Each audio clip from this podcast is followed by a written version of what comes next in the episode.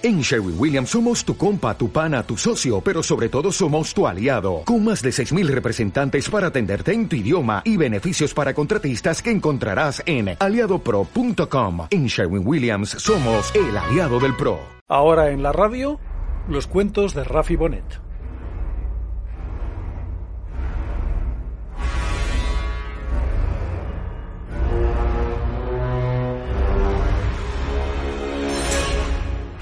Estaba cansado. Había conducido durante casi cinco horas. Llegué a ese pueblo perdido una mañana de hacía 30 años. Era representante de pimientos del piquillo Colafrán. Recorría pueblos, bares y tiendas a fin de colocar la mercancía. Era mi medio de vida entonces. La mañana de aquel agosto, con el sol pegando puñetazos ardientes en aquellas tierras, me llevó hasta el único bar que había, el rótulo decía El dinosaurio alegre. Era un local antiguo, algo descuidado y regentado por una mujer un poco más joven que yo. Pedí una cerveza fresca. La mujer se acercó a la mesa y remoloneó alrededor cuando la trajo. Se ve que tenía ganas de charla. Me preguntó por mi ruta, yo le contesté seco y rápido. Quería revisar el trayecto y los pueblos que me quedaban. Todo lo llevaba apuntado meticulosamente en una libretita sin rayas de tapas oscuras. ¿Por qué no se queda? me dijo. Mañana comienzan las fiestas del pueblo.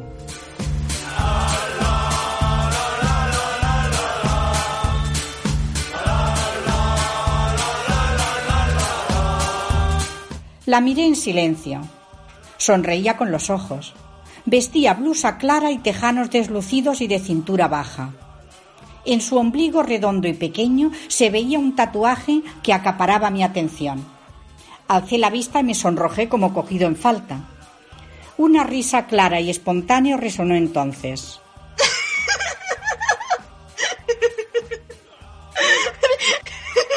La muchacha delgada y pequeña, sacudía con la risa su cabello corto y dejaba al aire un cuello hermoso y esbelto.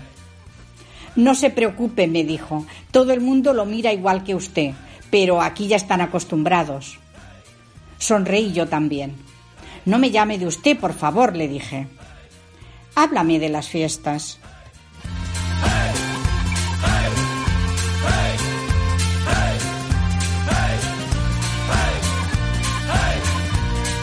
Las fiestas eran en honor a su santa patrona. Duraban dos días. Un fin de semana.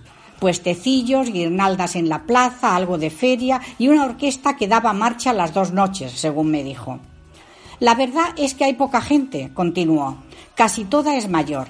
Los jóvenes se marchan a las ciudades en busca de trabajo. ¿Y tú? le pregunté. Ah, yo me las arreglo. Tengo una casita en las afueras. Crío gallinas y conejos. Y las verduras, pues quien más, quien menos tiene huerto. Y la tienda de comestibles favorece el intercambio. Además, a mí me gusta el pueblo. Disfruto de su tranquilidad, conocer a todos los vecinos, no tener prisa para nada.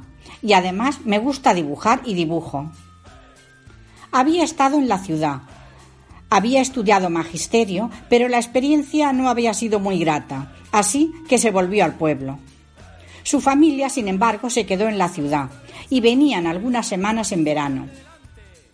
A ella le gustaba la naturaleza, los ciclos, el cambio de color en las estaciones, la blancura de la nieve en el invierno, las noches llenas de perfume, el brillo de las luciérnagas buscando su pareja.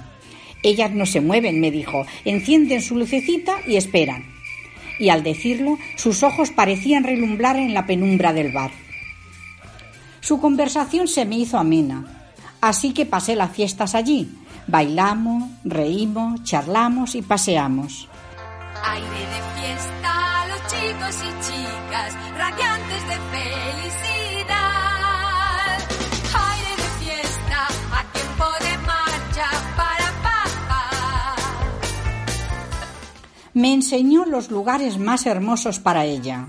La Cuesta de la Reina, que subía a un semiderruido castillo, y además me contó su leyenda. Dicen que un noble lo había edificado para llevar allí a su amor y mantenerla lejos de la corte. La había rodeado de espléndidos jardines y aves extrañas y exóticas que había hecho traer allende los mares. Pero la doncella, habituada a los lujos de la corte y a las fiestas y torneos, lo abandonó un día que él había salido. Cuando el caballero volvió, al no encontrarla, desesperado y sabiendo que no podría hacerla volver, prendió fuego al castillo después de despedir a los sirvientes, dejar libres las aves y soltar a los caballos.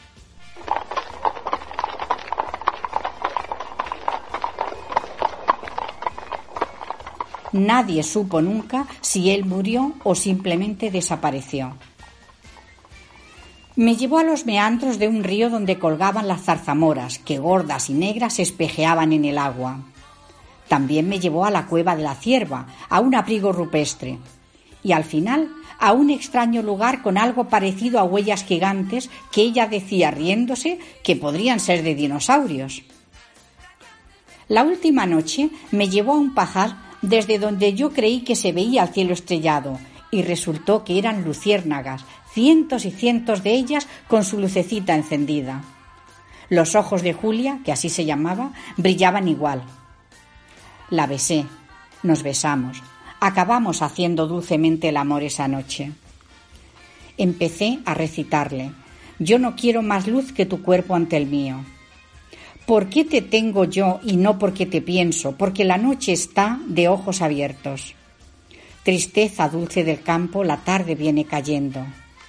Me gustas cuando callas. Porque estás como ausente y me oyes desde lejos y mi voz no te toca.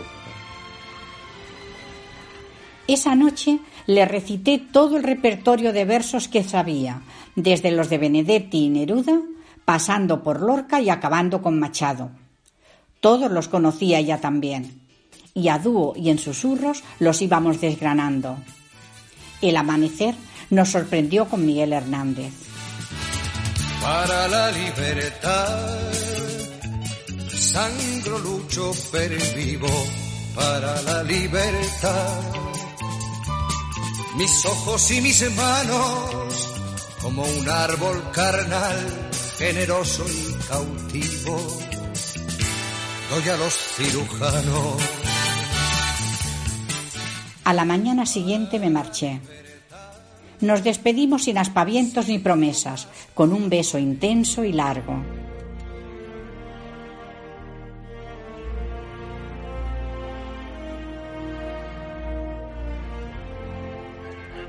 No llegué a casarme, la vida me llevó de un lado a otro, pero nunca olvidé aquella noche, ni la risa cascabelera de Julia.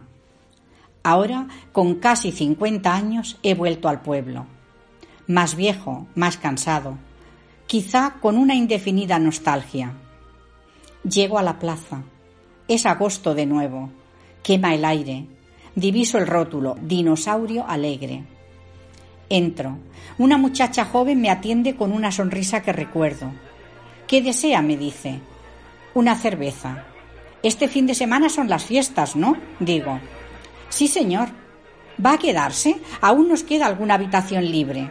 Desde que tenemos el Valle de los Dinosaurios es raro tenerlas. Viene bastante turismo el fin de semana. Sí, me quedaré, gracias. Alzando la voz, la muchacha continuó. Mamá, ¿podemos darle a este señor el cuarto que da a la plaza? Una mujer pequeña y delgada sale de la cocina. Tiene un rostro afable, el cabello recogido en un moño que deja ver un cuello todavía esbelto. Me mira. Poco a poco expande una sonrisa. ¿Volviste? me dijo. Sí, le contesto. Cada noche he dejado mi luz encendida. Y sus ojos relucen en la frescura del salón como la luz de las luciérnagas.